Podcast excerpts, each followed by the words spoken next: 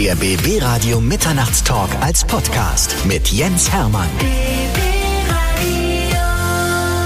Heute geht ein großer Traum für mich in Erfüllung. Milan Peschel ist bei mir. Einer unserer besten, wenn nicht sogar der beste deutsche Schauspieler, wie ich finde. Ja, hallo, ich freue mich auch. Danke. Wir waren ja viele Jahre fast Nachbarn, ne? Und haben es nie geschafft, irgendwo uns mal gemeinsam in einem Studio zu treffen. Also jetzt mir mit, mit all, also eigentlich fast mit allen, mit denen ich fast Nachbar war. Ich nehme dir das aber auch nicht übel. Weißt Nee. du? Heute bist du ja hier. Ja, eben, ich bin ja da. Und gerne sogar. Gerne. Ja, ja, ich bin sogar freiwillig äh, mit den Öffentlichen gekommen. Also ich bin nicht äh, irgendwie in Handschellen hergeführt worden oder so. Es ist wirklich absolute Freiwilligkeit, liebe Leute. Das ist toll. Also wird auch keiner gezwungen, hier in diese Sendung zu kommen. Absolut. Oder höchstens mit Geld, aber nicht mal das hat geklappt. Nee, auch nicht mal. Bei uns gibt's nicht. Wir sind arme Privatradiofunker, weißt du? Und Aber mal ein ich habe immerhin eine Cola gekriegt, also es so ist doch gut. es gäbe auch noch eine zweite. Ja, der Wahnsinn. Also, ich glaube, ihr seid sehr reich. Oh ja, ist, wir, wir kommen über die Runden, sagen wir mal so, ne? Ja, das ist ja auch schon nicht schlecht. So, Milan, jetzt lass uns mal deine Geschichte ein bisschen auseinandernehmen. Bitte, schieß Ja. los. 1968 bist du geboren, in Ostberlin, genau wie ich. Stimmt. Im Bezirk Lichtenberg? Ja, so ist es. Ich bin in Lichtenberg aufgewachsen. Also nach Lichtenberg sind wir gezogen, da war ich vier. Vorher haben wir im, im Friedrichshain gewohnt. Ja, äh, wir sind ins Hans-Loch-Viertel gezogen. Mm, Meine Eltern waren sehr jung. äh, Die, die waren 20, als ich geboren wurde und waren auch verheiratet dann und haben sich aber wieder scheiden lassen mit 24. Und äh, dann bin ich bei meiner Mutter groß geworden. Dann später sind wir in Friedrichshain gezogen, wieder in den Weidenweg, weil meine Mutter einen anderen Mann geheiratet hat. Und äh, ich habe eigentlich immer im Osten von Berlin gewohnt. Also dann später habe ich in Mitte am Markona-Platz eine Weile gewohnt, dann wieder in Friedrichshain. Und jetzt wohne ich im Prenzlauer Berg. Dann sind wir uns vielleicht früher schon mal an der einen oder anderen Disco in Berlin über den Weg gelaufen. Wo warst du Ich früher? war nicht so viel, ich war nicht so viel in Diskos. Also ich bin Nee? ab und zu so zu Konzerten ganz gerne gegangen. Ich war immer im Kino Kosmos Mhm, ganz hoch. gern bei den Konzerten. da waren coole Konzerte, ja. Da habe ich Pankow gesehen, Stern Meißen, sowas. Und später habe ich dann auch die, äh, so die anderen Bands entdeckt, also die, so, die sogenannten Amateurbands, die so der Underground waren, eben die anderen. Ja, Feeling B habe ich leider nicht gesehen, aber ich habe die Firma mal gesehen, auch glaube ich. Ich war sehr bei diesem legendären Auftritt, da als Element of Crime in Erziehungskirche gespielt haben. Ach, da warst du auch bei. Ja, ja, und zum, zum Glück sind wir zu spät gekommen und standen irgendwie an der Tür, als dieser fiese Skinhead-Überfall da, der von der Stasi gesteuert war, äh, stattfand, so dass wir uns äh, ganz gut retten konnten. So, also wir sind einfach zu mir nach Hause gerannt, glaube ich. Ich habe ja gleich um die Ecke gewohnt. Hm. Ist dir nichts passiert. Nee, ich, war- also ich war immer sehr gut im Wegrennen. Ja. Mich hat Klopperei nie interessiert. Wahrscheinlich, weil ich wusste auch, dass ich, äh, äh, naja, bei, den relativ meisten keine Chance habe. Einfach aufgrund meiner Physis. meiner Physis. Ja. Ja, ja. Genau. Ich frage auch immer, wenn ich jemanden, bevor ich jemanden äh, kritisiere, den ich nicht kenne, frage ich immer, ob derjenige vielleicht größer ist als ich oder so. Deshalb auch im aktuellen Produkt jetzt äh, Comedy-Doppelaushälfte. Kommen Ja. wir später drauf zu sprechen. Also dieses Talent hast du von Hause aus gehabt, ja? Äh, Das, das, ähm, das Talent zur Komödie meinst Hm? du? Ja, ja, ich, mich hat das Lachen immer wahnsinnig interessiert. Hm. Also selbst zu lachen, ich wollte immer selber viel lachen, ich wollte eine andere zum Lachen bringen. Woran das liegt, kann ich dir nicht sagen. Da müsste man mal vielleicht einen Psychologen fragen oder so. Vielleicht ist das einfach nur eben Opportunismus oder meine Art des Wegrenns. Ich habe keine Ahnung. Ich, ich lache einfach wahnsinnig. Lachen ist ja gesund. Ja, absolut. So. Ich, also ich ernähre mich nicht gesund. Ich, äh, doch schon, teilweise schon. Aber ich mache eigentlich so gut wie ja keinen Sport. Also irgendwas gesund muss ich ja tun. Hm. Und Lachen ist gesund. So, Und das haben früher schon Leute erkannt und gesagt, Mensch, Milan, mach mal, mach mal einen Witz oder wie war das? das musste mir keiner sagen. Also ich, ich, ja, obwohl, wenn du mich jetzt fragst, erzähl mal, erzähl mal einen äh, Witz. Ähm, na doch, ich habe gerade ihn gelesen äh, in einem Buch von Heiner Müller, aber Ja, den möchte ich jetzt aber, hören. aber ja, ist ja Mitternachtstalk, da Genau. kann man ihn ja sagen. Aber mir fallen sonst immer keine Witze ein, außer zwei oder so. Der geht so, äh, eine alte Jungfer hat zum ersten Mal äh, in ihrem Leben Geschlechtsverkehr. Und dann äh, während, währenddessen sagt sie, sagt sie zu ihrem Partner, also junger Mann, äh, dieses ewige rein und raus, Sie müssen sich jetzt mal entscheiden. Rein oder raus? Ich habe schlecht erzählt. Rein oder raus? Sie müssen sich mal entscheiden. Mhm. Ja, es ist mein Humor. Ja, meiner auch.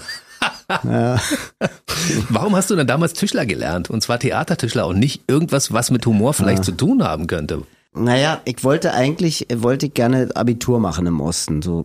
Aber mein Durchschnitt war irgendwie 1,9 und der hätte, we- weiß ich nicht, 1,1 oder 1,3 sein müssen, damit ich ohne irgendwelche Auflagen das Abitur machen kann. Hm. Und ich hatte eben, wie gesagt, 1,9 sowas. Und da wurde mir dann mitgeteilt, wenn wir dich zulassen sollen zur erweiterten Oberschule, also zum Abitur, dann müssen wir, äh, dann musst du dich entweder verpflichten, Offizier zu werden oder Lehrer zu studieren und so. Und darauf hatte ich keine Lust. Und dann habe ich gesagt, nee, mach ich auf keinen Fall. Also da, da muss ich irgendwie, keine Ahnung, so in der neunten Klasse, also so 15 oder so gewesen sein. Und der damalige Mann meiner Mutter, der war äh, äh, Facharbeiter so für Sanitär, Klempner. so Klempner eben, ja, Gas, Wasser, Scheiße, wie man gesagt hat. Und der meinte dann, ist doch gut, wenn der Junge dann einfach einen Beruf lernt, was richtet so. Und irgendjemand machte dann den Vorschlag, na, vielleicht Tischler so, weil ich weil, weil ich gefragt wurde, also was könntest du dir denn vorstellen? Maurer und sowas alles wollte ich, war mir zu anstrengend. Irgendwie kamen wir auf Tischler und ähm, wir kannten, wir kannten die äh, Walfriede Schmidt, weil wir im selben Dorf in Mecklenburg so kleine Häuschen hatten. Und äh, die Walfriede war Schauspielerin an der Volksbühne und so kamen wir dann irgendwie drauf, dass es doch vielleicht am Theater ganz, ganz gut wäre, Theatertischler zu lernen. So, und dann habe ich mich da beworben eben am, an der Volksbühne für eine Ausbildung. Die haben mich so ja genommen und ähm, ja, dann habe ich gelernt. Krass. Wie dieses Theaterfeeling eingreift. Ne? Meine Großeltern waren ja auch Schauspieler am Altmarkttheater Ah in ja, Stendal. in Stendal. Hm, schick. Und deshalb, ich war in diesem Theater drin Mhm. als kleiner Pief und habe so gedacht, meine Güte, das ist so eine besondere Atmosphäre. Ne? Das Ja, hat dich wahrscheinlich auch gecatcht, oder? Ja, total. Also ich war schon vorher, auch Anfang der 80er und so, immer gerne im Theater. Nur als Kind war ich viel im Theater der Freundschaft, was jetzt da das Theater an der. Parkau ist. Ja, da sind wir alle hingeschleppt worden. Und da, in, gleich daneben hab ich, war ich auch in so einer Sprechergruppe denn von 10 bis 14 ungefähr so. Ach, guck Oder an. 9 bis 14. Hm? Warst schon Und- Sprecher damals? Cool. Naja, das hieß so Sprechergruppe, da wurden so Gedichte gelernt und so kleine Theaterszenen so äh, äh, gemacht und ähm, ja, und mir hat diese Atmosphäre am Theater dann, ich habe ja ab 86 habe ich als Bühnentechniker gearbeitet an der Volksbühne. Nach der Lehre ähm, wurde man entweder in die Werkstatt der Volksbühne geschickt oder auf die auf die Bühne zur Technik. Und da die Werkstatt aber eigentlich immer voll war, haben die da niemanden gebraucht und bei der Bühnentechnik, was ein viel größerer Stamm von Leuten äh, war und ist, äh, war immer eine Fluktuation. Also irgendjemand hatte seinen Ausreiseantrag bewilligt bekommen und ging dann weg oder so oder irgendjemand starb oder was weiß ich. Auf jeden Fall, ja, da, kon da konnten sie mich da hinstecken und dann war ich da und hab das wahnsinnig genossen, hab da auch tolle Leute kennengelernt. Und ähm, ja, einige der Kollegen sind da immer noch, die arbeiten da immer noch, die ich noch von damals kenne. Ach. Und das ist schön. Also, aber ich, überhaupt bin ich wahnsinnig gerne an Theatern. Also ich mag die Atmosphäre da sehr, gerade auch so in so kleinen Theatern. Ich war neulich nochmal im Theater Senfenberg. Da hast du ja früher auch eine lange Zeit gearbeitet, ne? So lange war das gar nicht. Ich war da nur ein Jahr fest. Also ich habe da insgesamt so zwei Jahre auf der Bühne gestanden. Aber das war so ein bisschen auch so ein bisschen so ein kleines nach Hause kommen irgendwie. Da waren noch einige Leute, die mich, sich sehr gut an mich erinnert haben und das hat mir natürlich auch geschmeichelt und mich gefreut und so. Und dann äh, habe ich mich auch ganz ordentlich benommen und so. Aber ich habe mich wirklich gefreut, die Leute zu sehen, weil die so lieb waren und so, so, so nett. Und das ist wirklich ein tolles, ein tolles Haus da in, in Senfenberg. Wer hat dann damals gesagt zu dir als Bühnentechniker, ich sehe in dir ein Talent, mach mal was? Ach, das habe ich selber äh, mir schon ge- gesagt. Ich habe nicht gesagt, ich sehe ein Talent in, in mir, aber ich dachte, ich will da auf die Bühne so. Das war dein Wunsch, ja? Ja, ja, Krass. ja. Man sagt ja so, Kunst kommt von müssen. Also man muss dahin. Und, und ich fand die Frage auch immer schwachsinnig, äh, warum willst du Schauspieler werden? Weiß ich doch nicht, warum ich Schauspieler, ich will das einfach, ich will dahin. Ist doch auch scheißegal, warum ich das will. Und wie hast du es gemacht?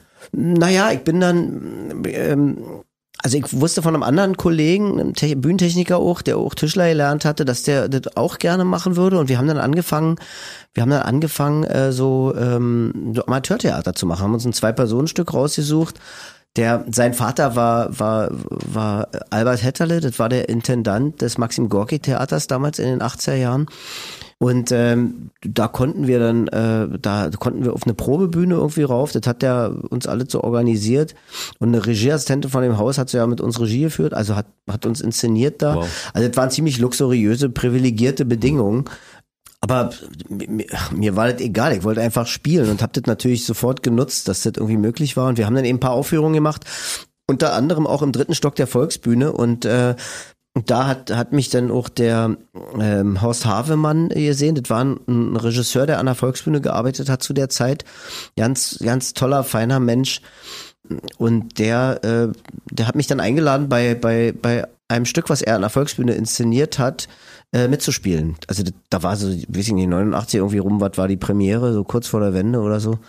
Und da war ich eben noch Bühnentechniker und habe dann da mitgespielt und war ganz stolz, dass ich da bei, den- bei den richtigen Schauspielern mitmachen durfte. Kannst du dich an das erste Stück erinnern? Ja, das hieß äh, Gilgamesch-Epos. Das war das Gilgamesch-Epos, eine Bearbeitung, das ist ja das, das älteste literarische Werk der Menschheitsgeschichte. So, Ich glaube, das ist ja noch in Keilschrift verfasst. Äh, und äh, ja, da habe ich dann so eine kleine Rolle gehabt, so irgendwie als Kind oder Junge oder so. Und äh, ja, durfte mit, hab mit tollen Leuten da auf der Bühne gestanden. Hm. Und wie ging's weiter? Naja, weiter ging es dann, dass, dass mich der Wunsch nicht mehr losgelassen hat. Ich dann äh, Schauspielschule? Ja, dann wollte ich auf die Schauspielschule, habe mich darauf vorbereitet, äh, hat auch geklappt so ja. Ja. Haben sie mich genommen. Ernst ähm, Busch. An der Ernst Busch, äh, genau, damals noch in Schöneweide. Und ähm, ja, da habe ich so halt sprechen gelernt und und und ein bisschen den Körper zu ähm, einzusetzen. Also das fand ich so die die interessantesten und wichtigsten Fächer Fächer eigentlich Sprecherziehung, äh, Fechten, Akrobatik, äh, äh, so eine Sachen. Natürlich gab es auch Schauspielunterricht, also so. Das war auch gut und wichtig, aber das wirklich Wichtigste war so das Sprechen, weil das immer auch mit dem Denken zu tun hatte. Und äh, ja, ich war einfach froh und stolz und dankbar, dass ich da, dass die mich genommen hatten, dass sie mich gesehen hatten. Ich hatte immer ein bisschen das Gefühl, ich laufe so unterm Radar irgendwie so. Ich bin so ein bisschen so wie zweite Reihe so.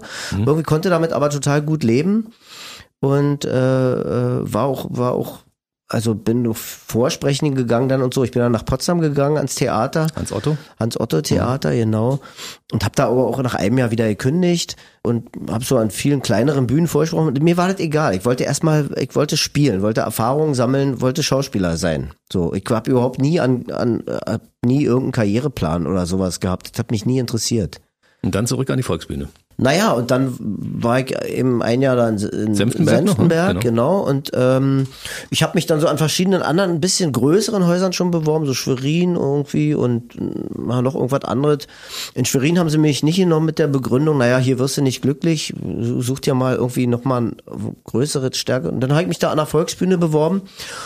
Und das hat nach längerem Hin und Her dann irgendwie auch geklappt. Also ich hatte Frank Kastorf einen Brief geschrieben, weil, weil der mich kannte halt, so, weil ich wusste, der weiß, wer ich bin, weil er da gearbeitet hat, schon als ich noch Techniker war.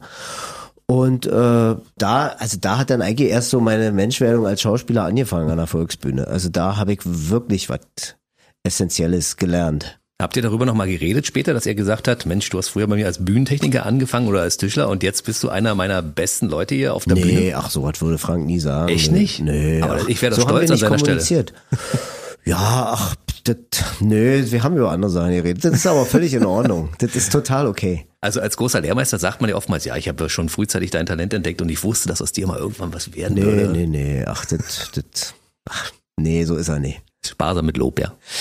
Ja und nein. Also er, er ist, er, er baut seinen, seinen Spielern und Spielerinnen einfach äh, geile Szenen. Das ist sein Lob. Und das ist seine Aufmerksamkeit. Eine bessere Aufmerksamkeit kann man als Schauspieler nicht kriegen, dass man einfach geile Sachen zu spielen kriegt. Und ähm, bei ihm hat jeder, jeder, äh, der, auch wenn er noch so klein besetzt war, ich weiß nicht, wie es jetzt so inzwischen ist, aber damals ist mir das aufgefallen, auch Leute, die nur eine ganz kleine Rolle hatten oder kurz aufgetreten sind, wenn sie aufgetreten sind, war das aber etwas, was man sich im Zuschauerraum gemerkt hat, weil es einfach so toll äh, inszeniert war und gebaut war und durch seine Art auch uns, äh, naja, zu führen würde ich mal nicht sagen, uns zu schubsen und irgendwo runterzustoßen, äh, äh, hat man da auch besondere Fähigkeiten entwickelt und ja, wenn man das ausgehalten hat, konnte man echt, äh, also äh, war man ähm, toll. Einfach. Und du hast es ausgehalten. Viele Jahre, du warst ja sehr lange Ensemble-Mitglied. Ja, ne? ich war elf Jahre Ensemblemitglied da und dann wollte ich ein bisschen was anderes auch noch ausprobieren und wollte ich,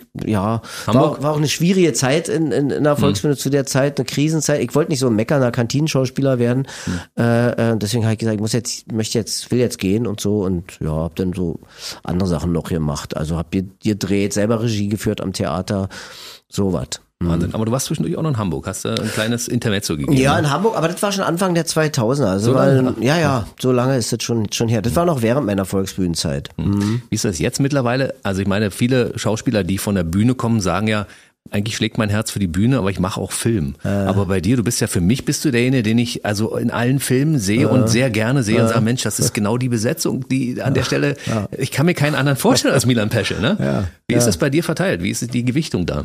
Ich bin immer da, an dem Ort, wo ich bin, bin ich gerade absolut glücklich und zufrieden. Also natürlich, das heißt nicht, dass ich keine Kritik äußere oder dass ich mich nicht auch mal ärgere, aber hm, ich bin wahnsinnig gegenwärtiger Mensch. Ich bin wirklich sehr gegenwärtig. Und äh, das äh, ist ein Rezept, glaube ich, auch um glücklich zu sein, ist gegen, gegenwärtig zu sein. Und deswegen bin ich da, wo ich gerade bin und arbeite. Ähm, da versuche ich das Bestmögliche draus zu machen und bin da auch meistens ganz, äh, ganz fröhlich. So. Ja, und froh drüber. Wer war der Erste, der gesagt hat, als du auf einer Bühne standst, ich hol dich mal ins Fernsehen beziehungsweise auf die Leinwand? Äh, ja, ich hatte so ganz kleine Sachen so gedreht irgendwie. Ich hatte damals auch schon eine Agentur. Aber der erste, der, der wirklich, also mich meinte und mit mir arbeiten wollte, das war der äh, Robert Thalheim. Der hat so Filme gedreht wie, äh, naja, der, einer der letzten war jetzt so TKKG. Mhm. So, da warst, warst, du mit bei. Da war ich mhm. auch mit bei. Ja, mhm. Und äh, äh, was hat denn Robert noch gedreht? Diese Serie Billion Dollar Code, was jetzt mhm. auf Netflix lief, mhm.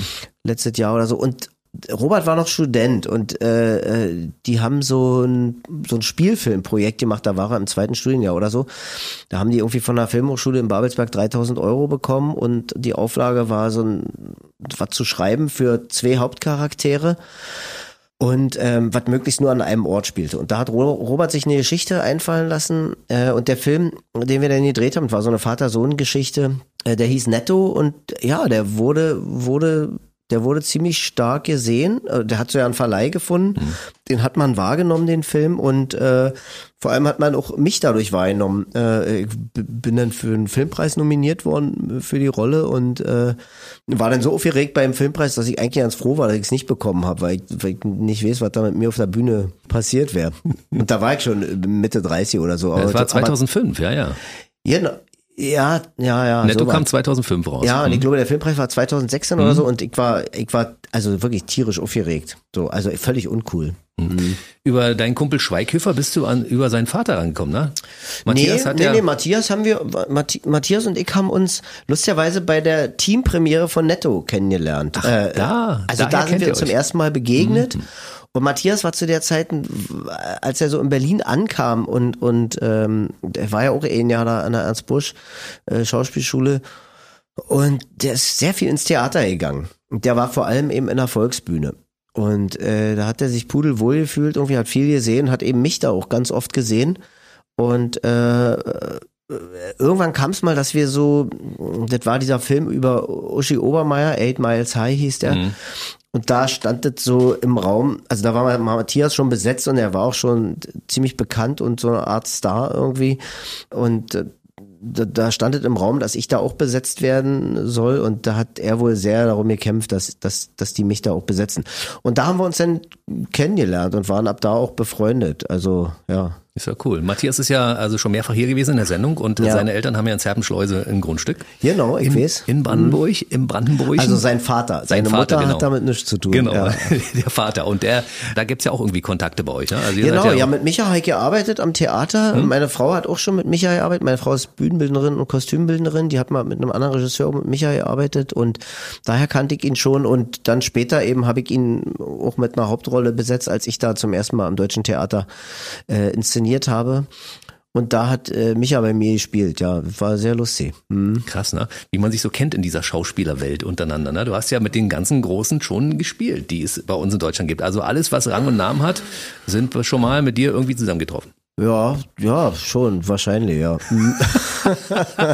wahrscheinlich. Ja. Du bist auch, du bist auch ein sehr bescheidener Mensch, ne?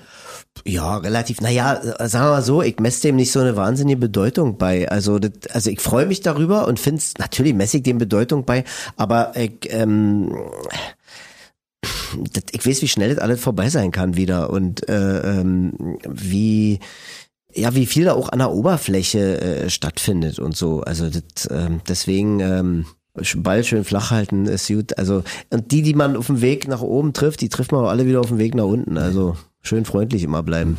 Bleib locker. Du bist noch lange nicht auf dem Weg irgendwo hin. Du bist immer noch auf dem Weg nach oben. Deshalb habe ich mich auch gewundert, dass du gesagt hast, du bist heute mit den Öffentlichen hier. Also jemand, der dein Gesicht mit sich rumträgt, Ja, ja. der wird doch wahrscheinlich überall angequatscht, oder? Nee, nicht in Berlin. Ich habe auch Sonnenbrille aufgehabt und so und habe mir so in so eine Ecke gesetzt, ein Buch vor die Nase, so ein bisschen. Ach, das, nee, das, aber ich meine, die Berliner sind ja auch alle so cool und so. Das, also die tuscheln dann so, oh, kick mal Ähmchen hier oder so, aber da passiert nicht viel. Also äh, in Senftenberg wäre es vielleicht anders oder weiß ich glaube auch. So. Und natürlich kommt dazu auch, äh, also ich bin ja jetzt nicht so bekannt wie Till oder Matthias oder so. Also mein Gesicht ist nicht so, äh, auch aus Boulevardzeitungen oder so, so be be bekannt. Ich bin noch nicht so viel im Fernsehen in irgendwelchen Sendungen so. Und deswegen äh, ist meine Sicht jetzt nicht so wahnsinnig präsent. Klar, also die Leute kennen mehr meine Sicht als meinen Namen, das weiß ich auch. Aber die erwarten das ja auch nicht in der S-Bahn, dass da so einer rumsitzt. So. Also ich habe auch, äh, auch Romano hier aus Köpenick, da der Rapper, den habe ich auch mal auf dem Alex getroffen, da ist er auch gerade irgendwo hingefahren. Ich bin zur Premiere, er zu, weiß ich nicht, zu Saturn oder so. Und äh, der fährt ja auch so mit den Öffentlichen durch die Gegend und so. Ja. Aber Senftenberg sollte man mal wieder antesten, weißt du, ob du da, wenn du jetzt mittlerweile als, als großer, berühmter Schauspieler da in Naja, ich war ja neulich da, also so ist auch nichts passiert eigentlich. nur die, nur die lieben Kollegen vom Theater, die haben mich wieder erkannt. Aber was heißt nur? Das hat mir völlig gereicht, ja. Äh, mittlerweile hochdekoriert mit dem Deutschen Fernsehpreis, den du ja später dann auch bekommen hast. Also zu dem Zeitpunkt, als sie ihn damals das erste Mal äh, verleihen wollten, da warst du noch nicht bereit, aber dann später schon, ne? Filmpreis meinst du? Filmpreis, genau. Ich habe gerade, ich habe gerade einen Schreck gekriegt, ob ich Filmpreis, irgendeinen Filmpreis. Fernsehpreis jetzt Ja, vergessen Film, habe. ich ver verwechsel immer Film und Fernsehpreis. Ja, ja, ist schon Filmpreis, völlig genau. in Ordnung. Ja, Mhm. aber so ein hochdekorierter Preis, also ein paar Jahre später bist du, warst du bereit dafür, ja? Ja, ja, da war ich dann auch bereit, aber da fing dann auch an zu flennen auf der Bühne und so, weil, weil mich das schon alles sehr bewegt hat irgendwie. Fand ich wahnsinnig peinlich.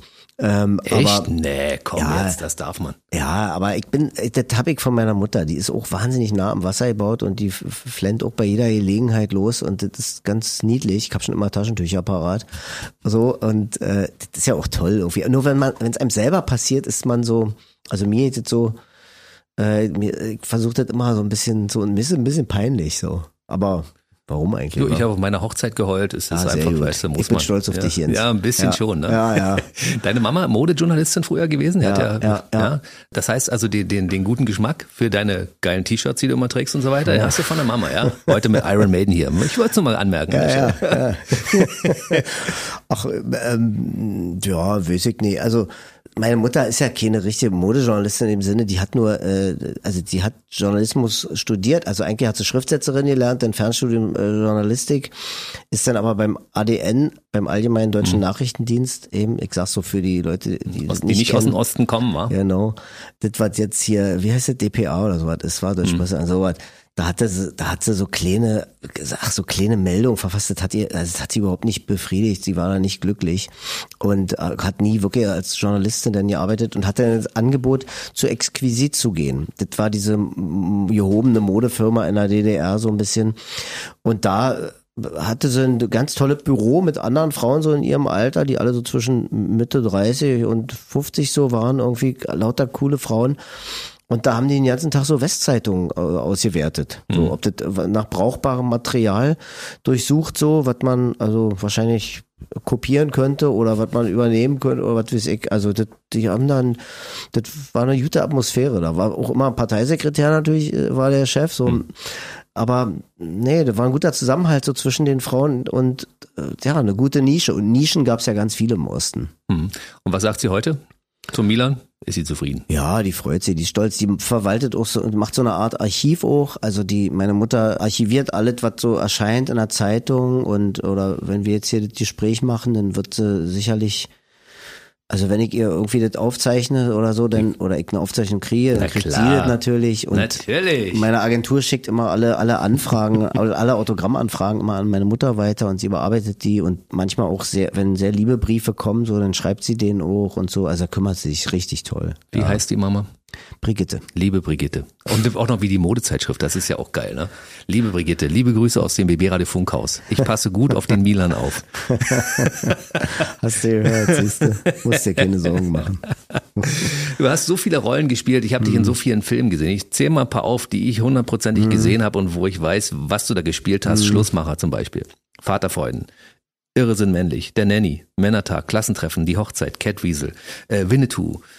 Wahnsinn. Mhm. Und äh, da sehe ich dich immer, ich sehe dich ja gerne im lustigen Fach, weil ich finde, du bist die perfekte Besetzung für solche Rollen, die du da spielst. Weil, ja, also äh, witzige Anekdote am Rande. Ich wollte damals mit meiner Frau Django Unchained gucken und dann haben die das Kino getauscht und ich saß auf einmal in Schlussmacher. Und da wir vorher das ganze Kino umgesetzt hatten, weil wir irgendwelche Sitzplätze hatten, habe ich gesagt, wir bleiben jetzt hier und gucken diesen Film. Und dann, äh, ich habe das noch vor Augen, weißt du? Das ist so, Ja. das vergisst, vergisst man auch nicht. Ja, geil. Und hast du Django Unchained dann später trotzdem noch Später gesehen? nochmal, hab mir auf DVD gekauft und hab's zu Hause Ah, geguckt. Ja, okay, gut. Ja, sehr gut. Ja, ich habe ihn gesehen. Aber Schlussmacher auch mehrfach, muss ich ganz ehrlich sagen.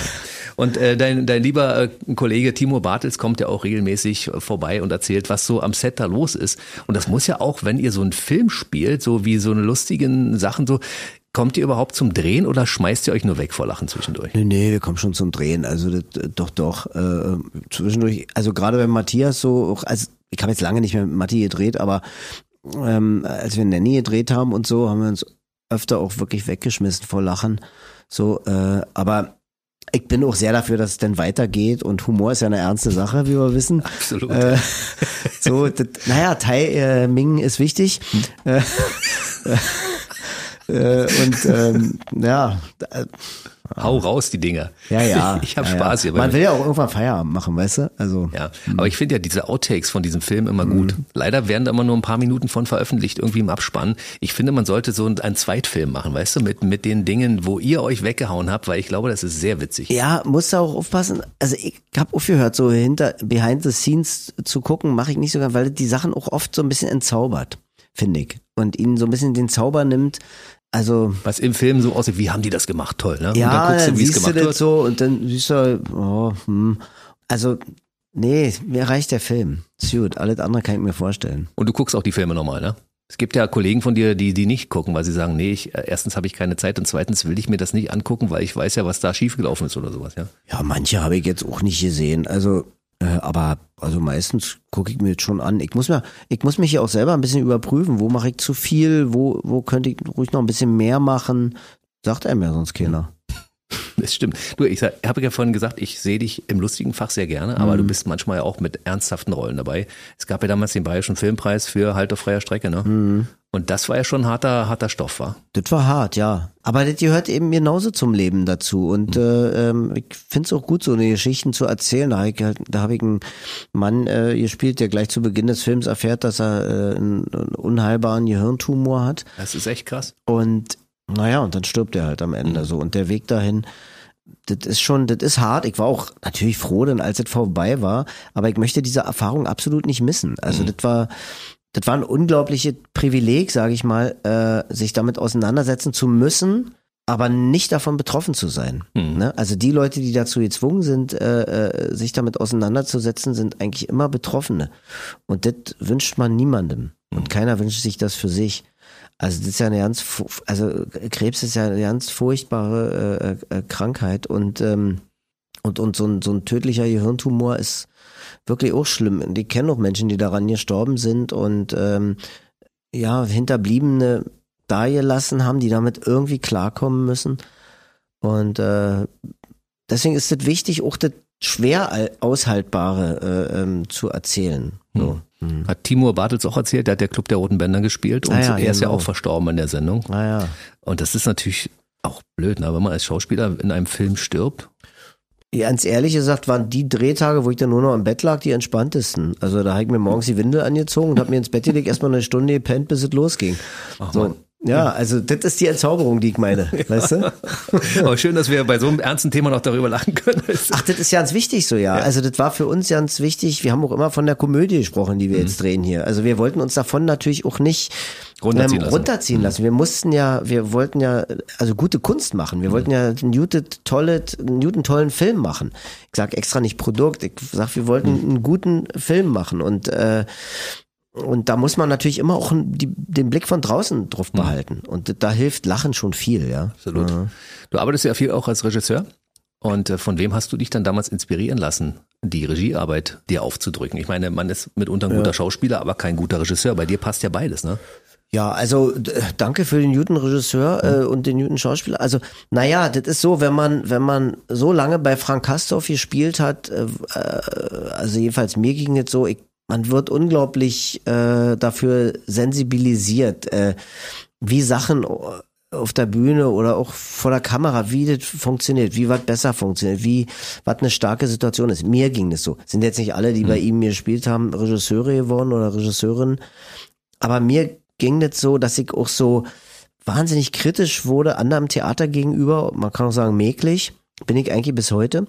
Und das war schon ein sehr wichtiger, äh, wichtiger Einfluss und Input für mich. Ich habe ich hab mich gar nicht darum gerissen, das zu machen. Ich bin da auch eigentlich so eher so reingeschubst worden, äh, mhm. äh, weil ich den Jugendclub an der Volksbühne übernehmen musste, als ich da angefangen habe. Da bin ich auch zu verdonnert worden. Ich wollte das gar nicht, aber mir hat es wahnsinnigen Spaß gemacht dann.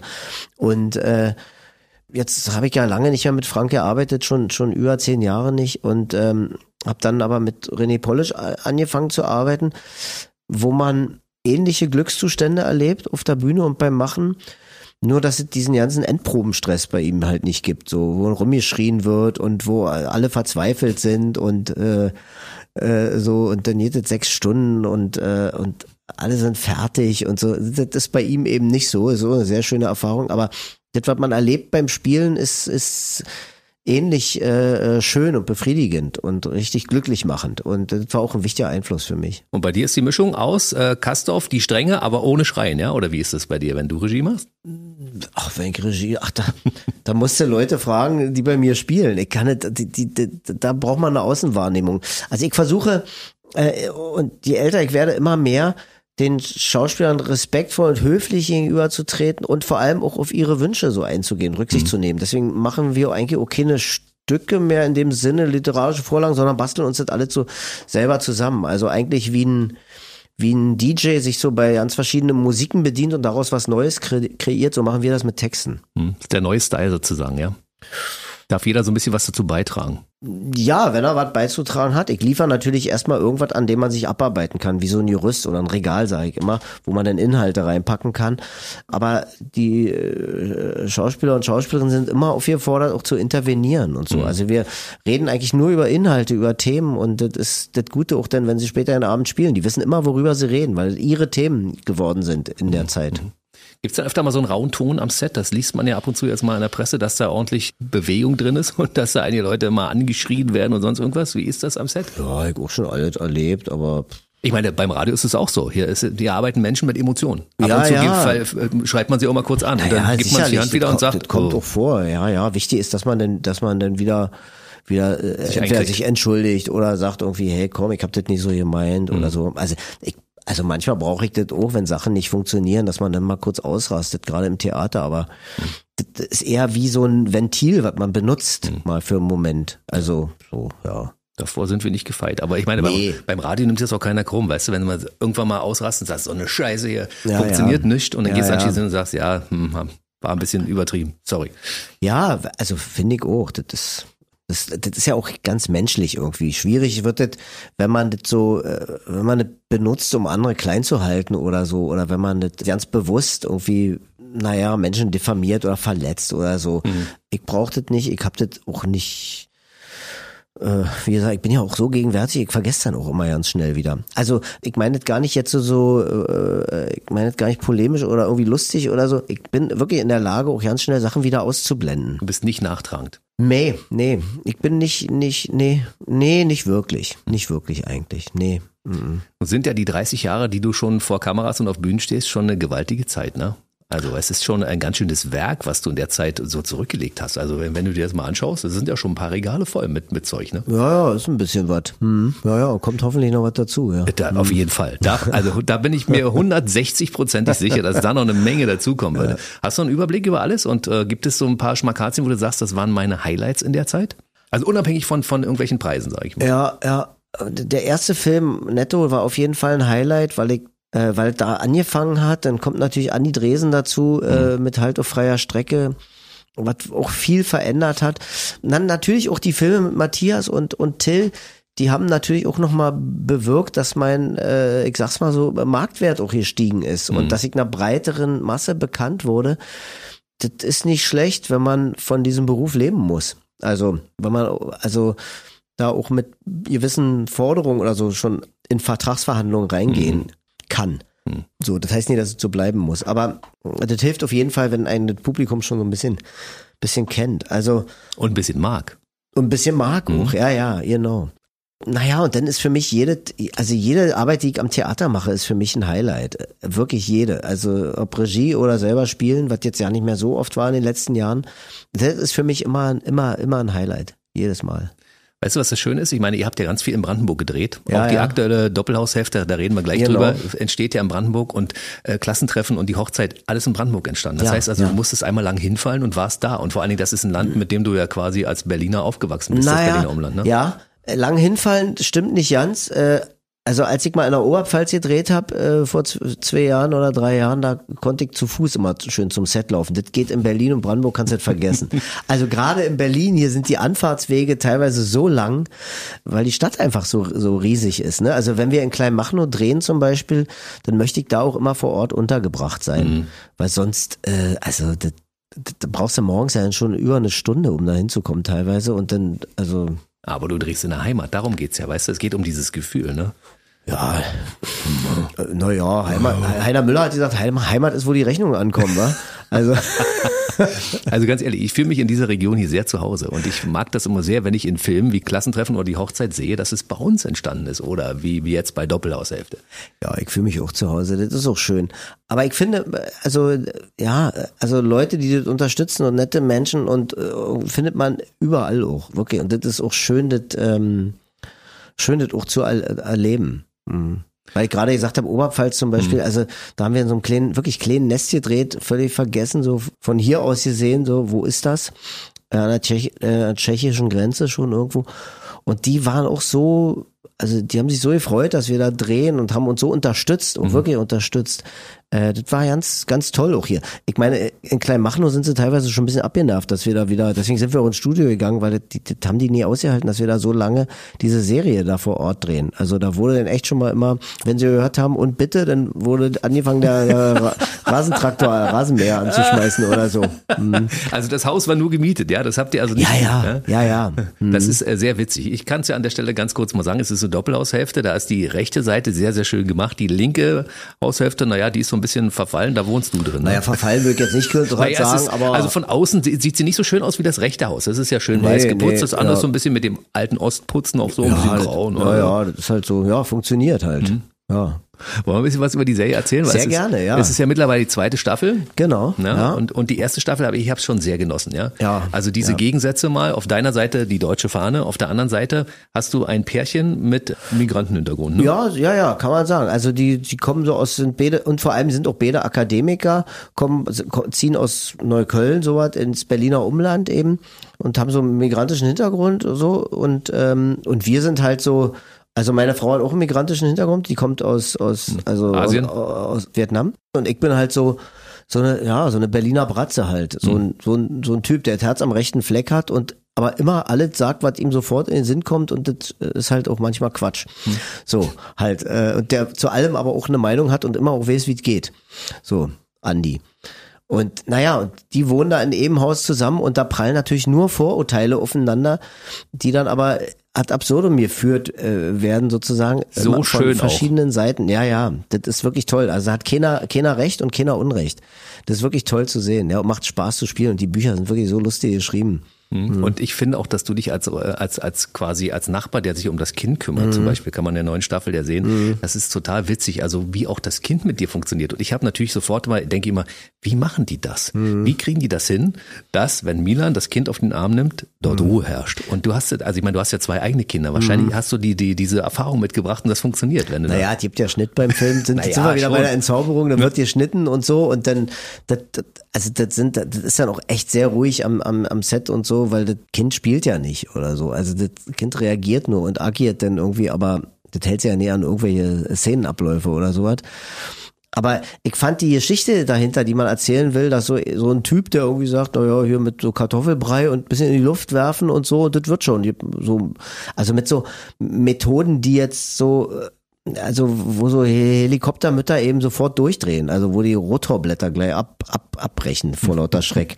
äh, Also sowas kollidiert denn da eben. Diese, diese Kollision der Welten, das finde ich so, so toll. Es ist wirklich gigantisch. Und so eine Serie geht immer, also eine Folge geht immer so knapp 30 Minuten. Das heißt, wenn man von der Arbeit kommt, wie ich, und sagt, ich brauche noch ein bisschen Zerstreuung, dann ZDF Neo an und dann guckt ihr euch die Folgen an in der Mediathek. Es ist wirklich witzig, was da so passiert. Also an Handlung. Du hast ja einen Sohn, Ja. der ist also quasi ein Computergenie. Und äh, er selbst hält aber nicht viel von sich und außer du bist ja großer Fan von ihm, ne? Aber er hält Ja, hat ja, ich bin großer Fan von ihm, aber auch sehr kritisch natürlich, weil er das komplette Gegenteil ist von Andy. Also was ich da spiele, äh, ist so halt, der interessiert sich nicht für Sport und Rumbalgen und so, der sitzt halt lieber, lieber am Computer und ist so in einer ganz anderen Welt, der redet auch nicht viel.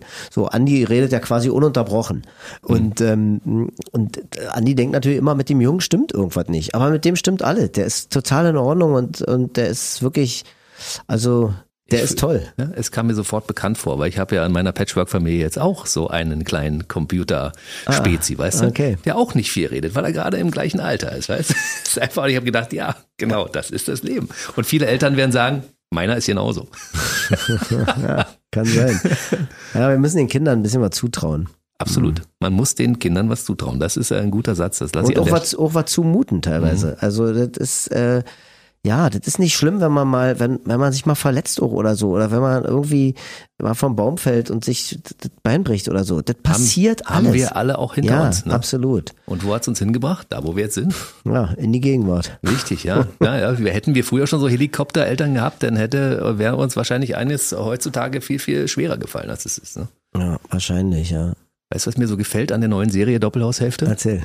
Dass du Berlinerst. Ja. Ich finde das toll, dass unsere Mundart mal irgendwo auftaucht. Ja, ich höre ja, das, ich ja. höre uns ja auch gerne. Ist ja so wie die Stallgeruch, weißt du, den du wahrnimmst. Ja, absolut, Ne? natürlich, klar. Ich mag auch, wenn Leute, wenn Leute Berlinern. Das war ja so im Osten hat ja jeder Berliner. Das, Mhm. äh, Die Akademiker genauso wie die, wie die Proletarier. Mhm. Und ähm, das gab halt nicht diese, diese Unterscheidung so. Im Westen, weiß ich so aus Erzählungen halt auch, dass in Westberlin ist das vielen ja auch verboten worden. Äh, vielen Kinder. Berliner nicht. Mhm. Wenn du hörst, das zur Unterschicht oder so, das Wort gab's damals noch nie. Aber weißt du, was ich meine? Also so, d- ne? Äh, dann gibst du dich sozusagen zu erkennen als einer von, aus den Sozialbauten oder sonst was. Aber da fängt ein bisschen natürlich überhaupt das Problem an, was wir in der Gesellschaft haben, dass, dass sich überhaupt nichts mischt. Ne? Also dass diese Mischung nicht äh, stattfindet, weil natürlich ganz viel dieser bescheuerte Markt regelt, weil das Geld ganz viel äh, äh, regelt. Die, die, die Berliner Innenstadt, das kann sich ja kein normaler Mensch mehr leisten, eigentlich da zu wohnen. Also mit normal meine ich einfach so äh, Leute, die eben gerade mal zufällig kein Start-up gegründet haben oder was weiß ich oder irgendwie. Das klingt schon wieder so blöd, normale Leute. Ich meine ganz einfache Menschen. Das war eben früher anders. Da hat der Akademiker eben, ich sag's nochmal, neben dem äh, Fabrikarbeiter gewohnt und so weiter und so weiter. Ist jetzt vielleicht ein bisschen romantisierend auch, das weiß ich, aber ich fand diese Mischung, die einem immer mal irgendwo begegnet, ist toll, weil man selber auch da was gelernt hat und erfahren hat. Und weil Vorurteile auch überhaupt ja nicht so leicht entstehen konnten. Ja. Ja, wir sind so aufgewachsen. Ja, und deshalb sind ist es auch so ein bisschen ja. äh, Nostalgie, die ja auch, wir sind ja, äh, sagen wir mal, warm und behütet aufgewachsen. Ne? Also es hat ja für uns immer alles funktioniert. Das ist einfach Absolut, und ja, genau ja, so ja. funktioniert. Ja. Ja. Und mit diesem Dialekt in dieser Region. So ist es. Ja. Ihr habt jetzt die zweite Staffel abgedreht ja. und die gibt's jetzt in. Die gibt's äh, in der Mediathek und jetzt fangen wir bald an, die dritte Staffel zu drehen. ah, das wollte ich gerade fragen. Ne? Das ZDF hat nach der, nach dem, nach der Ausstrahlung der, der ersten Staffel haben die gleich zwei bestellt, zwei neue Staffeln. Coole Besetzung auch. Ja? Also Tutti Tran als Comedian mag ich ja sehr. Mhm. Wie er in dem Schönheitssalon deiner Frau dort rumsitzt, ist auch sehr witzig. Er Ja, spielt das super. auch hervorragend. Ne? Ich Ja. wusste gar nicht, dass er auch noch dieses schauspielerische Talent besitzt, weil ich habe ihn ja schon mehrfach auf der Bühne erlebt und da ist er Wahnsinn. Mhm. Ja, hast du ihn schon ein paar Mal gesehen? Ja, Ja. ich hab's noch nie gesehen. Nee, Aber musst du machen. Nur so ein bisschen mal im Internet habe ich mal was gesehen. So. Mhm. Der ist witzig. Also wir als Sender präsentieren ja, die besten Comedians Deutschlands bei Ah, uns ja. jeden Ah. Morgen in der BB Radio Morgenshow. Wir haben eine Kooperation mit dem Quatsch Comedy Club. Ah, okay. Ja, und Ja, dadurch ja, schließt ja. sich der Kreis. Dadurch Ah. habe ich natürlich auch viele Comedians hier zu Gast in Ah, dieser verstehe, Sendung. verstehe. Ja. Aber Tutti war noch nicht da. Die war noch nicht, na, das wird aber mal, mal Zeit, ey. Die lade ich mal ein. Mhm. Ja, ja, Das ja, du jeden, Spaß haben. Mhm. auf jeden Fall. Äh, lass uns mal kurz über Musik reden. Knorkator. Mhm. Ja, also ich, ich mag ja gerne, du bist auch bei Rammstein-Konzerten zum Beispiel, das sind wir auch Mhm. schon bei deinem Musikgeschmack, du bist so Fan von richtig hartem Rock, ne?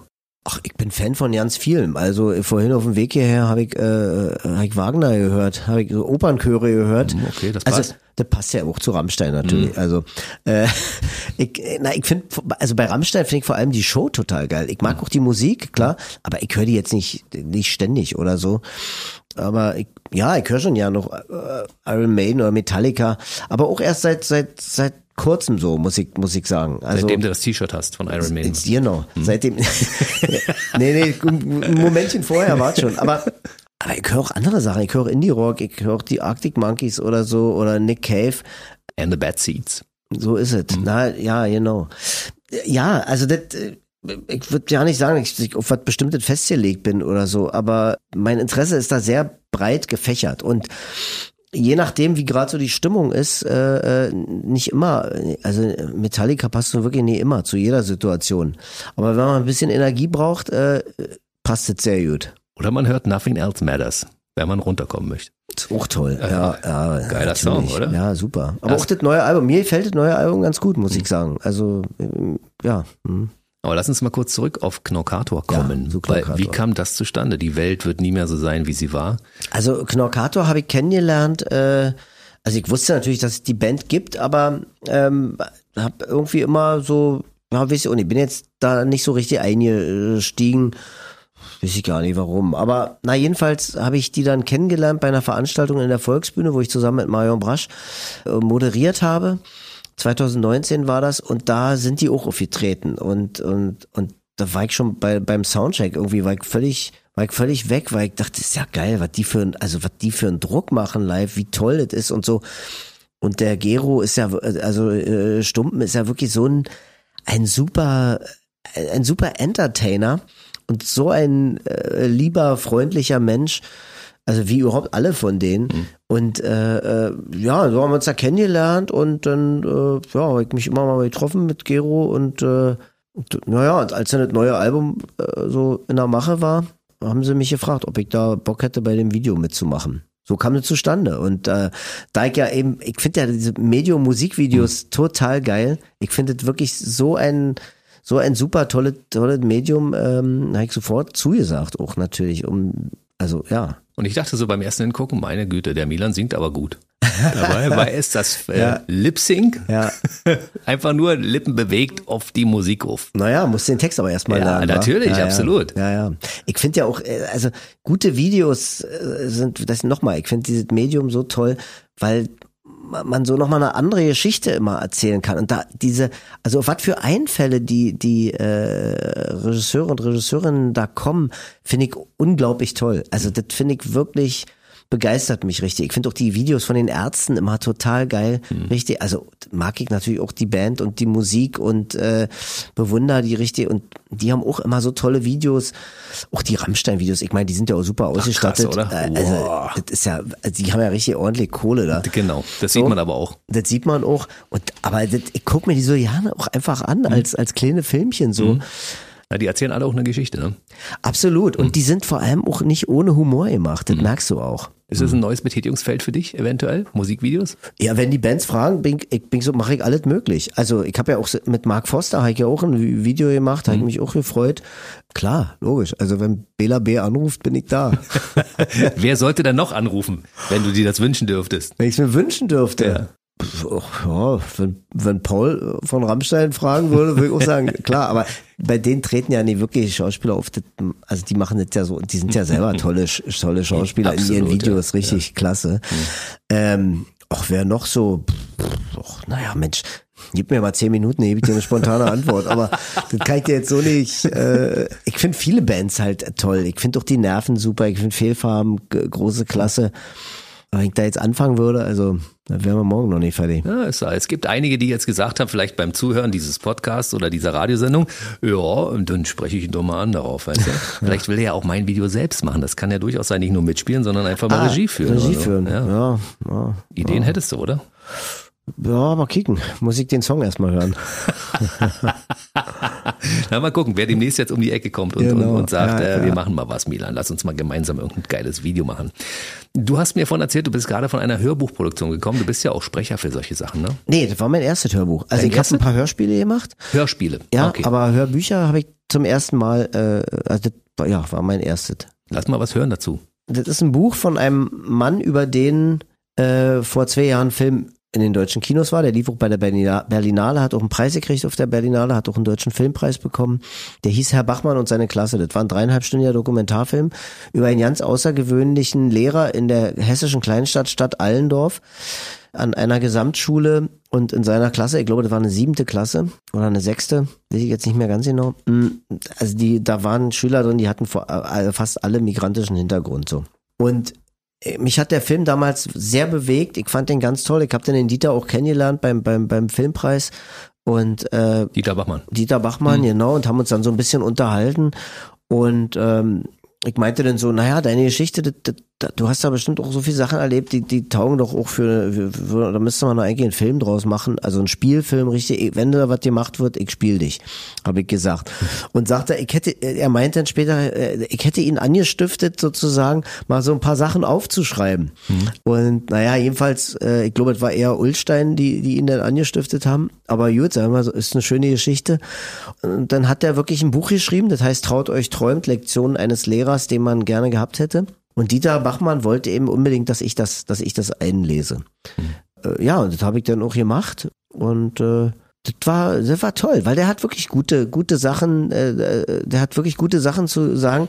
Und die, die Frau, die da die Regie geführt hat, als ich das eingelesen habe, die ist teilweise in Tränen ausgebrochen, als sie das gehört hat und, und hat immer wieder gesagt, ja, ja, weil die hat so Kinder, die sind so 15, hm. 16 so und sagte, ja, davon bräuchte viel mehr. Diese Lehrer, die so arbeiten und so rangehen, das ist ähm, ja, wirklich toll. Mhm. Und äh, das Lesen beim, beim Hörbuch ist ja das Schwierige, weil du musst ja so viele verschiedene äh, Facetten haben, ne? Für die verschiedenen Charaktere, verschiedene Stimmen. Naja, ne? das, das ist ja das ist ja eher ein Sachbuch so, ne? Mhm. Also ähm, das ist ja jetzt kein Krimi oder äh, kein Winnie Pooh oder sowas. Mhm. Äh, also da, nee, das, das, das geht schon, aber ja klar, das könnte ich auch. Also mhm. ja. Oh. da war zum Beispiel der, gerade der andere Milan zu hören, ne? Ganz genau. Mhm. Ja. Deshalb Hörspiele, weil ich äh, kenne das. Ich habe dich ja, da habe deine Stimme schon ein paar Mal mhm. gehört. Ja? Mhm. Das, ja, das ist wirklich was anderes. Mhm. Beim Hörbuch wird äh, wirklich explizit vorgelesen. Mhm. So und beim, beim Hörspiel hat noch mal ganz andere Ebene. Da gibt's auch noch die Musik, den Sound, so äh, dann wirklich die unterschiedlichen Stimmen, die mhm. eben nicht von einer Person gemacht wird. Das ist schon nochmal ein anderes Erlebnis, glaube ich, würde ich sagen. Mhm. Habt ihr das auf der Schauspielschule auch richtig gelernt, diese verschiedenen Charaktere, oder hast du das nee, in der nee, Zeit nee. selbst aufgedrückt? Nee, das, ach, nee. An der Schauspielschule habe ich vor allem äh, eben wie gesagt, so vernünftig, ordentlich sprechen gelernt. Naja, hat nicht ganz geklappt, war, wie man Wird hört. bei uns nee. nicht? Also ich kann ja, ich kann sofort auf Knopfdruck Hochdeutsch, das ich kannst kann, du auch noch. Ich kann auch Hochdeutsch äh, sprechen aber habe ich keinen Bock drauf. Mhm. Also jedenfalls äh, nicht hier. Äh, Musst du auch nicht. Und, nee, zum Glück. Gut. Äh, ja, so. Hm.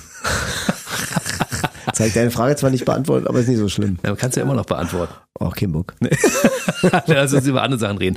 Ja. Was, was steht da noch äh, auf dem Plan von Milan Peschel 2023? Wahrscheinlich hast du da schon wieder Pläne für die nächsten zwölf ja, Monate. Oder? Ja, kann ich dir sagen. Ich habe, ich hab, äh, äh, also wie gesagt, jetzt dritte Staffel, Doppelhaushälfte. Dann, mhm. äh, dann wird der dritte Teil von die Schule der magischen Tiere, diesem Kinderfilm, äh, auch sehr geil gedreht. Mhm. Und dann werden wir nochmal, es gab, es gab in den Nullerjahren, 2005, 6 rum so, wurde ein Film gedreht, der hieß Schwarze Schafe. Das war so ein Episodenfilm, der in Berlin spielte, schwarz-weiß. Also wird so als Kultfilm gehandelt. Ich finde den auch richtig toll. Habe ich noch nicht gesehen. Ja, musst du unbedingt gucken. Ist wirklich, ist wirklich ein Knaller. Hm? Also das wurde auch so mit privatem Geld eigentlich gedreht und äh, haben aber viele tolle Leute mitgemacht. In Schwarz-Weiß, ja. In Schwarz-Weiß. Das war wirklich so, so Randfiguren der Berliner Gesellschaft so. Und davon wird jetzt so eine kleine Miniserie gemacht. Ähm, das spielst du oder führst Regie? Da spiele ich mit. Ah, okay. Mhm. Nee, Regie führt der Oliver Ries, der auch beim, beim, bei dem Spielfilm Regie geführt hat. Mhm. Und äh, da bin ich gefragt worden, ob ich wieder mitspiele, weil meine Figur auch äh, so, also es war eine super Figur auch, mhm. so ein erfolgloser Maler und Trinker. Ist ja wie bei äh, Andi, war? Auch der Wendeverlierer, ne? Ja, ja, so würde er sich nie bezeichnen. Andi würde sich auch nicht so bezeichnen. äh, aber jedenfalls, das steht noch an und dann dreht wahrscheinlich noch ein Independent-Film in der Schweiz und dann hoffe ich, dass im, im Oktober mal äh, der, der äh, neue Film von Roman Polanski in die Kinos kommt. Da habe ich letztes Jahr äh, mitgemacht, mitgespielt. Der wurde in der Schweiz gedreht. Aha. Mhm, ja. Erzähl mal mehr darüber. Ja, ich habe auch gestaunt, als die Anfrage kam und war äh, völlig aufgeregt gleich aus dem Häuschen. Hab ein E-Casting gemacht und dann äh, Was ist ein E-Casting? Zu Zusage bekommen. Ein E-Casting ist, naja, wenn du dir das Handy hinstellst so und dann deine, so. deine Lines so sprichst. Okay. Ja, nee, nee, du nimmst ein Video auf und schickst es dann weiter. Mhm. Okay. Das ist E-Casting. Und äh, das war auch mein das erste Mal, dass ich sowas gemacht habe. Und dann musste das auf Englisch sein. Und mein Englisch ist jetzt auch nicht so besonders toll. Aber das, das war egal. Ich konnte Roman Polanski begegnen und das, darüber war ich sehr froh. Das ist so ein Episodenfilm auch, also wo sich so mehrere Geschichten so überlappen in einer Silvesternacht, nämlich vom Jahr 99 aufs Jahr 2000, also Millennium. Alle haben Angst vor dem Computercrash äh, und verschiedene Leute verfolgen so verschiedene Absichten. Und ähm, ja, das wurde alles da in Gestart, wo der Roman Polanski auch lebt, äh, teilweise lebt, äh, äh, gedreht in so einem Hotel, was zu der Zeit stillstand und für uns geöffnet war, also dem Hotel dort vor Ort. Und ja, mit einer großen internationalen Besetzung, also und ähm, das war, ein, war ein tolles, tolles Erlebnis, ein irres Privileg auch so und äh, war super, war schön. Und da hoffe ich, dass der rauskommt jetzt bald. Hm. Weißt du aber noch nicht wann, ne? Also ich, ich hoffe, dass der nach Venedig aufs Festival geht und äh, dass der dann, ähm, dass der dann irgendwie in Deutschland ins Kino kommt. Aber bisher habe ich noch keine Termine für einen Synchron oder so, weil ich müsste mich ja dann selber synchronisieren, weil wir auf Englisch gedreht haben. Kann, kann ich noch nicht sagen so richtig, weiß ich nicht. Wie ist das, wenn man auf Englisch auf einmal eine Rolle lernt? War anstrengend. Also man kann halt nicht improvisieren. Ne? Also du kannst nicht am Set dann irgendwie so. Also Ich habe ein bisschen was habe ich gemacht, aber nicht. Also mein Englisch ist nicht so gut, dass ich kann. Aber ich musste zum hab natürlich auch jemand gespielt mit deutschem Akzent. So anders würde es gar nicht gehen. Und ähm, ach ja, ich habe halt versucht, mich gut vorzubereiten, habe mir das auf Band gesprochen, habe das immer wieder gehört, wiederholt und so. Ja, das ging dann halt. Also war okay, war okay. Also ich war zwar tierisch aufgeregt, so natürlich, internationale Zeit, Roman Polanski, ich meine, der hat echt krasse, tolle Filme gedreht. Ja, Mickey Rourke, ich habe mit Mickey Rourke gespielt, fast jede Szene. So und äh, äh, ja, das, also das war schon aufregend. Ja, Und dein erster Film in Englisch, ja? ja, ja. ja, ja. Und äh, meinst du, da kommen noch Folgeangebote aufgrund dessen? Ich hätte nichts dagegen, aber ich rechne jetzt auch nicht damit, weil wenn man nicht damit rechnet, kann man auch nicht enttäuscht werden. Ah, Das stimmt, ja. Aber mit Mickey Rourke zusammen zu spielen, ist schon mal geil. Hast du noch mehr solche, solche großen internationalen äh, Schauspieler schon auf deinem Weg getroffen? Nö. War der erste. Ja, das war der Da erste. kommen noch mehr. Also jetzt, also das ist, das ist toll, weil es Mickey Rourke ist, weil es eine lebende Legende Mm, ist. absolut. Aber der kann sich halt auch keinen Text mehr merken. So, Oh. da- da- da- also in den Groß, in seinen Großaufnahmen habe ich dann immer eigentlich hat er eher mehr mit dem iPad gespielt, wo der Text drauf war. So, aber er kommt trotzdem total gut und ich war trotzdem, also ich finde es trotzdem toll, mit ihm in einem Film zu sein. Also es wird sehr lustig, weil wir unterschiedlicher könnte man fast ja nicht sein. Also als Mickey und Icke. Lassen wir uns mal. Mickey und Icke, das klingt, Ja. das ist schon der nächste Filmtitel, wa? Mickey und Icke, das ist so. Ja, ja, ja. Was gibt's noch Neues? Ähm, naja, dann hoffe ich, dass ich wieder Theater äh, mache. Ich mache dann in Schwerin nächstes Jahr mache ich wieder ein, ein Stück. Also Als das inszeniere ich und, ja. und schreibe das so ein bisschen. Dann nehmen wir wahrscheinlich, wahrscheinlich gibt es so, so eine Wiederaufnahme eines Kommissars, den ich mal für ZDF gedreht habe vor, vor äh, fünf Jahren. Da haben wir einen Film gedreht, der hieß Danowski. Äh, das war so, sollte eine Krimireihe werden. Also jetzt wird's das auch, sechs Jahre später denn. Aber äh, das werde ich dann nächstes Jahr drehen, da freue ich mich drauf. Und dann hoffe ich mal auf eine vierte Staffel von der Doppelhaushälfte und dann, ja, kicken wir mal weiter. Das wäre schön. Ja, auf So zwischendurch der ein oder andere Tatort oder so kann ja auch mal passieren, ne? Fall. Kann passieren, ja, aber muss auch nicht. Also, das, ich, also ja, ich habe nichts dagegen, wenn's, wenn's, äh, wenn's, wenn's, wenn's passt, wenn's zeitlich passt. Aber ein bisschen Urlaub machen muss ich auch machen. Und ich bin ja auch, ich bin ja, ich mal ja auch sehr, sehr, sehr gern und sehr Kann man, intensiv. Kann man auf Instagram sehen. Schöne Bilder. Ja, aber da bin ich jetzt nicht. Ich habe die App gelöscht jetzt. Ich, ich, Aber ich kenne die. Ich habe die äh, abonniert, glaube ich. Das ist ja auch ganz schwer, so ein Konto zu löschen. Also ist ja fast ja nicht möglich, Mhm. eigentlich. Oder weiß ich nicht, ich habe noch nicht den richtigen Knopf gefunden oder so. Auf jeden Fall ist mir, äh, das, irgendwann war mir zu viel, mich da so zu verkaufen. Ähm, habe ich kein Interesse eigentlich wirklich dran. So, da habe ich immer Bilder gepostet, so. Aber Schöne Bilder. Mhm. Ähm, ja, freut mich, freut mich. Ähm, Verkaufst du die? Ja, ja, also Du machst richtig auch Ausstellungen, Galerien ich habe und so? gerade eine Ausstellung zu laufen im Plauen im Vogtland. Die läuft noch bis bis Mitte Mai. Und äh, ja, dann mache ich jetzt was, bereite ich was in, in, in München vor, wo ich so einen kleinen Raum gestalte, also fast nur so mit, mit I- Bildern, die ich auf dem iPad gemalt habe, die wir dann dafür ausdrucken. Unter deinem Klarnamen? Ja. Mhm. Krass. Also ist aber ein Hans Dampf in allen Gassen, was du für Talente besitzt, meine Güte, ey. Ja, das mache ich schon seit über 30 Jahren eigentlich. Dass ich, Als Ausgleich. Nö, einfach weil ich es geil finde. Weil ich es machen muss. ja, ich verfolge damit keinen Plan. Auch nicht Ausgleich oder sowas. Ist vielleicht ein Ausgleich, aber das ist nicht jetzt der Gedanke dahinter oder so. Mhm, ja. Ein Mann mit so vielen verschiedenen Talenten. Ne? Schauspieler, Regisseur, Künstler, Maler, äh, Musiker, ja, muss man ja fast auch sagen. Ne? Naja, geht so. Ich mache auch gutes Risotto. Übrigens. Echt? da muss ich mir gleich mal irgendwie, muss ich mir mal eine Einladung erschleichen. habe ich neulich in Senftenberg live auf der Bühne, habe ich Kohlrabi-Risotto gemacht und dazu äh, Sellerieschnitzel mit Tomatensauce. Kam sehr gut an. Mhm. Also wenn du das mal wieder machst irgendwo in Senfenberg, vielleicht auf der Bühne, dann sag Bescheid, setze ich mich mal ins Publikum, äh, eine Möglichkeit in die erste Reihe. Ist ne? ganz schwer, Karten zu Ja, kriegen. das kann ich mir vorstellen, aber ich kenne ja Milan Peschel, weißt du. Ja, okay. Ich habe mich auf den heutigen Tag sehr gefreut und ähm, tatsächlich hat es genauso funktioniert, wie ich mir das gewünscht habe. Das Dass du freut einfach mich mal doch. eine Ja. Stunde schön erzählst hier, Sehr was schön. so los ist im Augenblick. Sehr Also, schön. Ich glaube, es schreit äh, nach Wiederholung, oder? Ja, von mir aus gerne. Ja, in deinem klar. Leben passiert eine Menge, wenn wir uns in einem Jahr wieder treffen hier. Ja, unterhalten wir uns über dein Leben. Auch ich könnte, glaube ich, einiges erzählen, aber Eben. dein, dein Leben ist ja spannender, weißt du, für alle Fans. So. Naja, In den sozialen jedes Kanälen. Leben ist spannend. Das stimmt wohl, ja. In den sozialen Kanälen bist du zu finden. Äh, Bei Facebook bist du aber auf jeden Fall, Nee, ne? nein, oh, nicht mehr? nicht, mach ich nicht. Ich Machst mach, du nicht? Ich mach da nichts. Mhm. Deine Internetseite? Hab ich auch nicht. Nee. Nee. Also wer dich, wer dich erreichen will, der guckt einfach Filme. Ach, wer mich erreichen will, wird mich schon irgendwie erreichen, wenn es wirklich wichtig ist. Ich habe ja eine Agentur. Also, das wird schon gehen. Und wer ja, sich ja. über dich informieren möchte, der guckt einfach, was so los ist. ja. Mhm. Gut. Also, auf Instagram erfährt auch keiner was über mich, wisst ihr? Also, Naja, siehst die Bilder, aber du, das, das, also, wir müssen ja nicht so tun, als ob das irgendwie, also, irgendwas inhaltlich Relevantes wäre, wirklich, was man da, das ist doch alles nur Verkauf. Also, wir verkaufen uns doch da alle nur. Ich hätte es sonst aber nicht gewusst, weißt du? Ja, aber reden hilft. Reden hilft und das ist natürlich mein Job und ich liebe Ja. es, mit Menschen wie dir zu reden, einfach nur zuzuhören, mir geile Geschichten erzählen zu lassen. Naja, aber dazu musst du auch Fragen stellen eben. Mhm. Und das kann auch nicht jeder. Und das ist aber, das ist so wichtig, dass man sich gegenseitig Sachen auch, auch, auch fragt. Mhm. Deswegen meinte ich ja, nächstes Mal kann ich dich ja fragen, denn wie war das mit den Scheiben, mit den Gewichten? Da freue ich mich sehr drauf. Auflegen. Ja, also ich kann dir beides erzählen. Scheiben auf der Hantel Eben, und ja. Scheiben auf dem Plattenteller. Da Eben, geht drum. alles. Da kann man Ah, eine ja. Menge erzählen. Hast du die manchmal verwechselt auch? Nee, das ist mir nie passiert. Milan Pesche war heute bei mir im BB Radio Mitternachtstalk. Es war wirklich sehr schön, sehr erfrischend. Herzlichen Dank für diese Stunde. Danke für die Einladung. Der BB Radio Mitternachtstalk. Jede Nacht ab 0 Uhr. Und jeden Freitag der neueste Podcast.